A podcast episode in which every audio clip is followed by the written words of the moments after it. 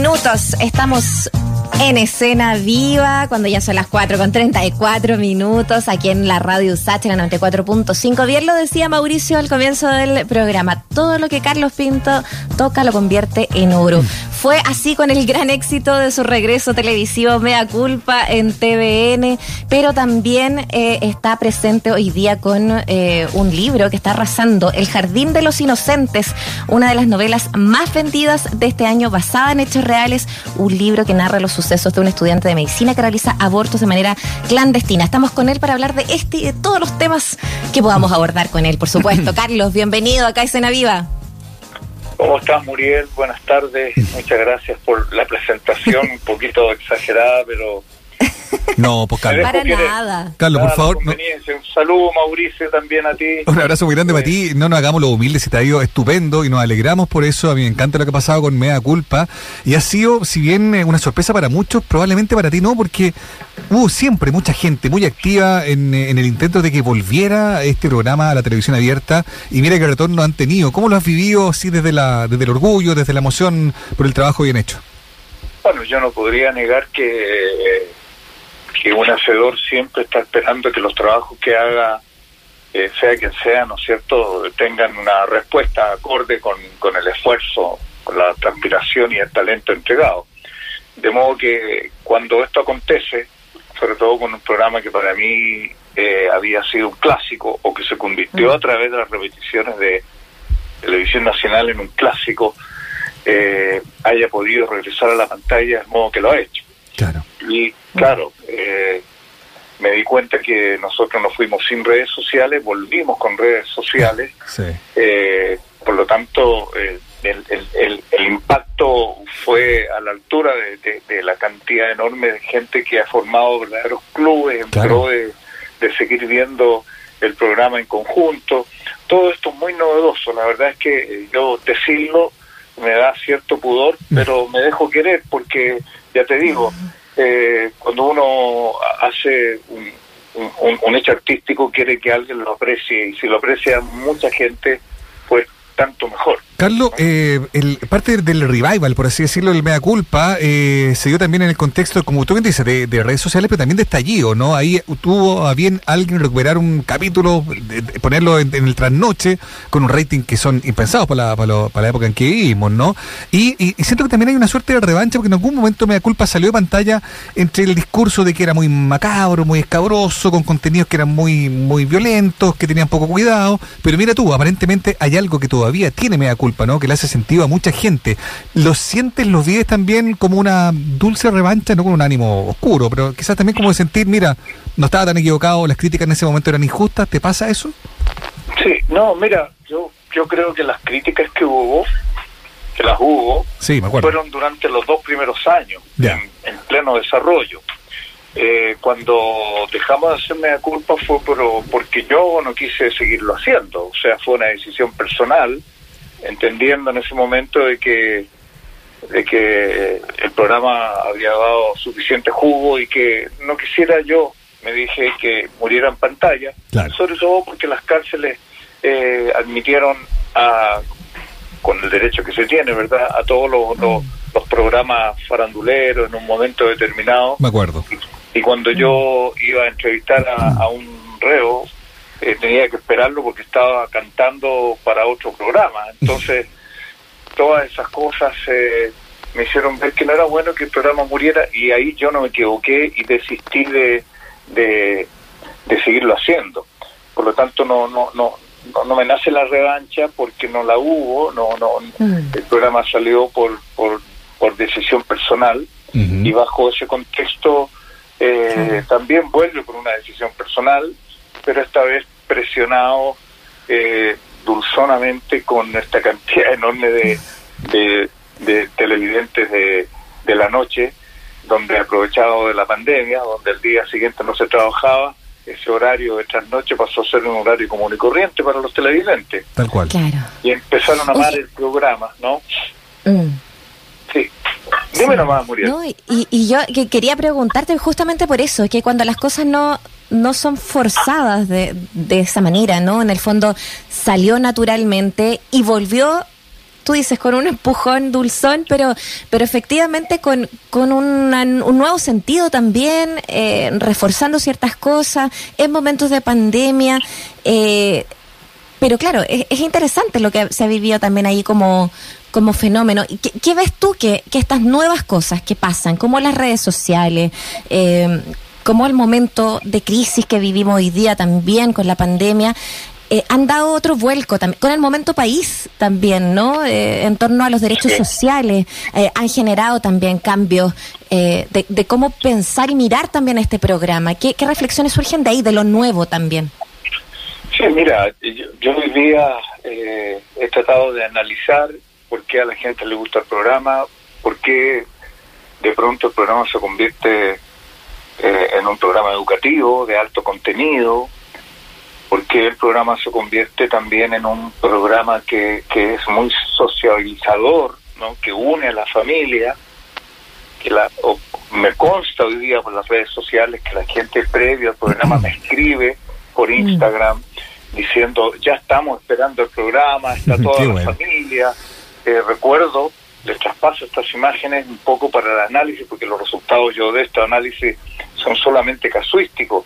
En, los primeros días del, ensayo, previo al ensayo, la gente se preparó y durante las primeras horas, antes de que el programa debutara nuevamente, la gente mandaba fotografías de un asado familiar, previo a la, a la visión del programa, gente que ya estaba en sus lugares de eh, que había optado por el living, por un buen café, gente que había mandado, que le llegaba la moto con el delivery y Mira, una cantidad enorme de manifestaciones como si esto fuera un partido de fútbol. Lo digo también con pudor, pero a la vez me, me agrada saber que alguien, en este caso nos tocó a nosotros, que la televisión tenga este rol como si uno fuera poco menos que un cantante, ¿no? Y porque esto uno lo ve, yo lo he visto en, los cantantes que, que, que, se reúnen con sus fans y porque nosotros también, y yo particularmente he tenido que reunirme con los fans una vez al mes, hablar de lo humano, lo divino y de todo, ¿no? Carlos, Oye, y, los fans, eh, estamos hablando con Carlos Pinto, ¿no? Yo creo que no es necesario volver a presentarlo, ya la voz inconfundible, el tono, las reflexiones también, ¿no? Periodista, realizador audiovisual, escritor también, ya vamos a hablar del tema de los, de los libros, ¿no? Que es lo que en rigor nos convoca originalmente, pero no podemos dejar de hablar de Mea Culpa y de estos clubes de fans que tú comentas, Carlos, que también vienen de otros países. A mí eso me ha llamado mucho la atención, eh, porque también se articulan, te escriben de distintos lugares, y esos, esos grupos de fanáticos, en algún momento lo que hacían eran ir eh, comentando los viejos episodio, ¿no? ¿Cómo han reaccionado esos fanáticos de afuera a este, a este retorno del Mea Culpa? Sí, mira, a ver, yo debo confesar que uno como yo como periodista, más que nada como realizador, cuando tuve la posibilidad de hacer estos programas, incluye hasta el día menos pensado, eh, uno siempre tiene la intuición de, ponerle una impronta al programa, ponerle, eh, eh, subrayar ciertas materias que pueden estar allí es decir, es tremendamente pretencioso. Yo reconozco que lo fui con el programa. Eh, me, me, creí artista y, ponía algunas imágenes con, con, con velado orgullo e intención de querer decir una segunda cosa. Eh, y bueno, ustedes recordarán películas como Donde está el piloto, por ejemplo, que uno se ríe mucho y cada vez que lo ve se ríe porque ve otras cosas que no vio la primera vez. Claro. Y de alguna manera creo yo que me da culpa al verso por tercera vez repetido ya casi, pero ya en forma formal, valga la redundancia, eh, se exhibe en TVN, la gente empezó a apreciar la segunda capa que tenía el programa y se fue uniendo gente un poquito más intelectual incluso, que leía cosas interesantes en el programa, en su factura, en su temática, en el modo, en la dinámica televisiva, etcétera.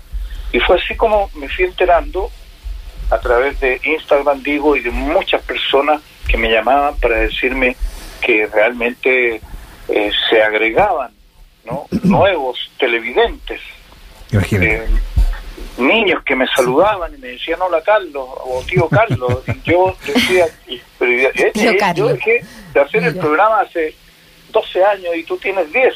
No, me decía la mamá, si él es sagrado, él lo ve, y es su placer culpable verlo, ¿no? Bueno, de todas esas cosas yo te las puedo comentar, subrayar, pero no tengo respuestas muy claras. Solo puedo decir, solo puedo decir que, que es un programa que, que, que pone a la gente en relieve, usando Mm. como escenario principal la delincuencia, que no es menor en nuestro país.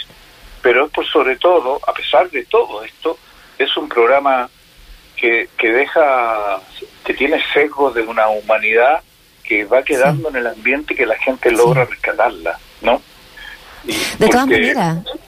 Ahí, ahí hay algo, Carlos, que, mm, que, que tiene que ver con, con tu manera también, ¿no? Eh, sabemos es un equipo, pero, pero también quizás pasándolo al tema de, de la escritura, de los libros, de este otro trabajo que tú también eh, realizas, eh, tiene que ver con tu manera de abordar los temas y eso eh, es, es necesario rescatarlo y destacarlo también.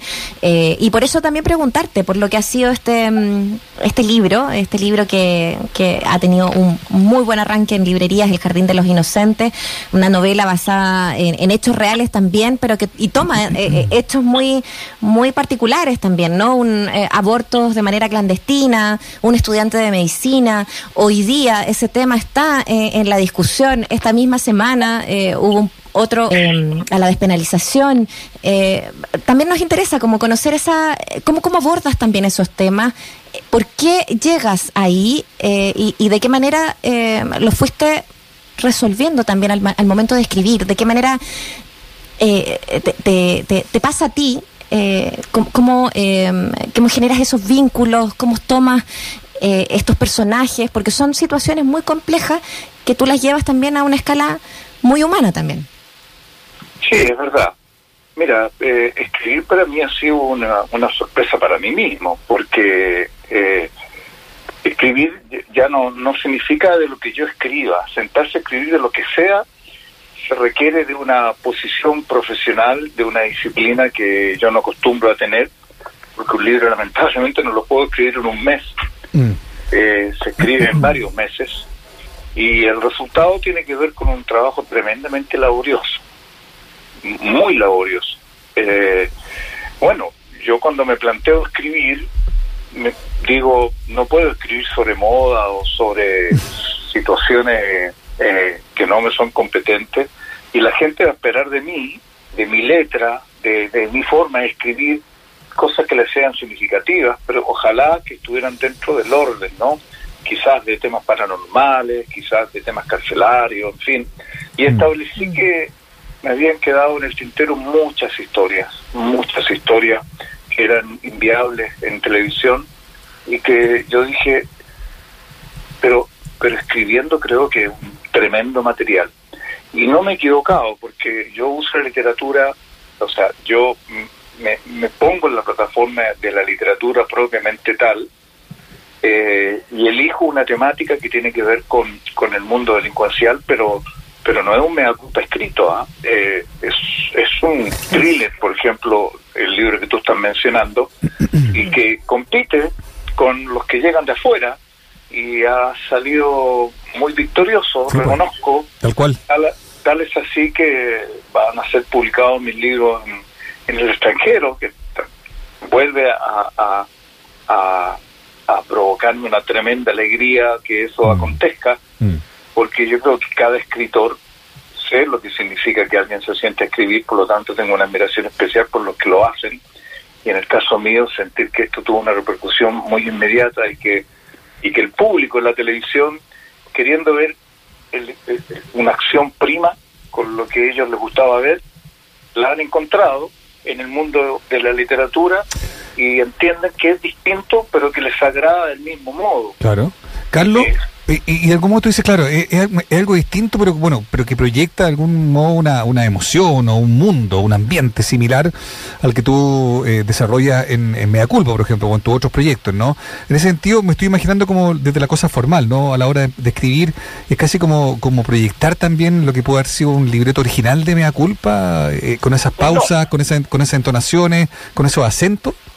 no no yo diría que no voy a se me ocurre un ejemplo o sea, eh, si, si me da culpa es un tango eh, escribir puede ser un rock pero toco estos dos estas dos movimientos musicales con los mismos instrumentos. Entonces, evidentemente, hay una musicalidad que debe, debo tener yo al escribir, porque muchos que han leído los libros, sobre todo el primero, eh, siempre dicen que escuchan mi voz cuando leen, que me Claro, a eso me refería, me lo imaginé tal cual, así como, como tu entonación, eh, lo, que ya sabemos, hay una musicalidad, claro.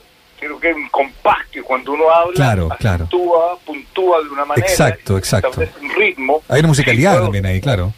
Puedo entenderlo, pero pero son distintos, ¿verdad? Por eso te digo con el mismo instrumento, pero pero es otro ritmo, ¿no? Que y que tú me has hecho preguntas, ambos preguntas muy interesantes respecto a lo que puedo sentir. Te puedo sentir que sentí mucho miedo cuando publiqué los libros, porque estaba compitiendo contra una proyección de nombre por el éxito que tenía con los programas. Y, y, y cuando tú te pones a hacer otra cosa, no necesariamente vas a tener ese éxito porque es otra plataforma.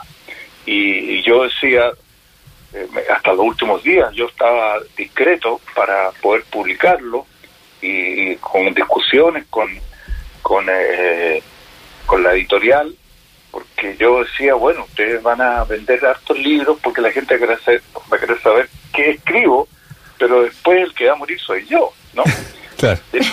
ya me veía que en la calle me dijeran, ponte tú, eh, dedícate a lo tuyo, ¿no? Mm. Dedícate a lo tuyo, que significa ahí estás dando la hora. Y eso habría sido un golpe muy bajo para, para mi inquietud creativa. Por suerte no fue así y les digo como tal que desde el momento que escribí el primer libro, dije me voy a dedicar a escribir paralelamente con todos los proyectos que tengo.